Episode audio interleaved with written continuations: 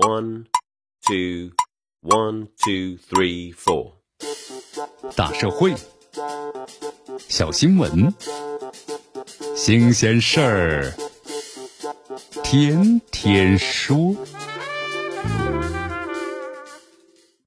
朋友们，你们好，这里是天天说事儿，我是江南。这近日，世界卫生组织人畜共患病和新发传染病联合诊断中心的主任，也是著名的传染学的病学专家维尔特·里普金来到了武汉呢，了解疫情。之后的话，他提出两点建议。他说：第一啊，请一定要永久的关闭野生动物的交易市场，并且对野生动物呢、家畜还有屠宰行业进行有效的监管。如果不关闭野生动物的交易，十年之后可能会有新的疫病爆发。那么第二，建立全球的防疫体系，每一个成员国呀都要共享数据，共同面对人类复杂的公共卫生及健康的问题。这李普京啊是著名的病毒猎手，现在是担任的美国哥伦比亚大学流行病学的教授。他在一九九九年呢爆发的美国西尼罗疫情，还有就二零零三年中国 SARS 疫情，二零一七年印度的脑炎疫情当中，都做出过贡献。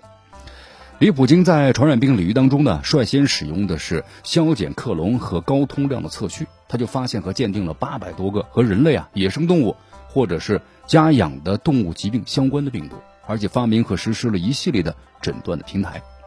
这李普京呢，从流行病学和病原学的角度，向中国呢提出了抗疫的建议，专业性是值得信任的。那么这个建议的后面呢，深藏的就是人和动物的关系，显然需要啊仔细的审思。你看，咱们国人的饮食当中啊，有部分人总认为呢，这家味儿没有野味儿好。那么体现为他们相信吃野味儿是生活上档次的体现，也是值得炫耀的一种面子。当然呢，更有人一厢情愿的认为野味啊比家味更有营养，味道更好一些。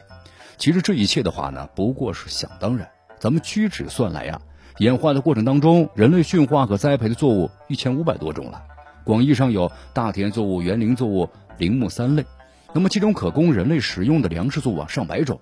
人类驯化和养殖的动物更少，只有几十种。但这已经足够满足啊人类对蛋白质、脂肪、糖、无机盐、矿物质、维生素、水和纤维素等等营养素的需求了。其次呢，就是无论是驯化作物还是动物，都是人类智慧啊和生产力提高的体现，更是文明的标志。这意味着什么？人类可以依靠的驯化食物来满足自身的。生存的需求了，而且还抽出了大量的时间来进行文学、文化、科学和其他的生产活动，生产出来呢更加丰富的物质和精神产品，甚至可以说呀，一个社会和民族越是远离野味儿，文明程度当然就越高了。咱们虽然人类啊已经驯化了很多的自然的动物和植物，但是呢也要承认，对于自然咱们知道的还是很少。比如说，自然界的一切生物，尤其是天上飞的、地上跑的、水中游的野味儿，都纳入人类的食谱当中。那么，这不仅是人类中心主义的集中体现，也破坏着地球的生态的平衡。你看，没有哪一种野生动物啊是天生的食材，它们都处在那各自的食物链当中，共同维持着地球的可持续发展。一旦是食物链断裂了，那么将面临着不可知的后果。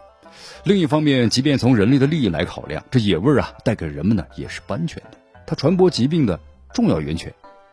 因为野味的身上有大量的微生物，其中相当数量啊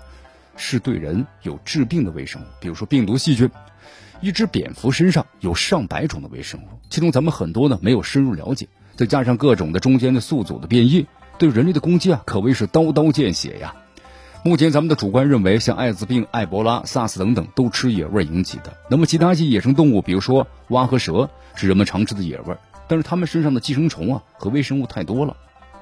有报道称，科学家啊曾在一条蛇的身上发现了一百五十多只敌弓敌虫的中敌期的幼虫，而人工养殖动物可以大量的减少病原微生物和寄生虫，也减少了疾病的发生。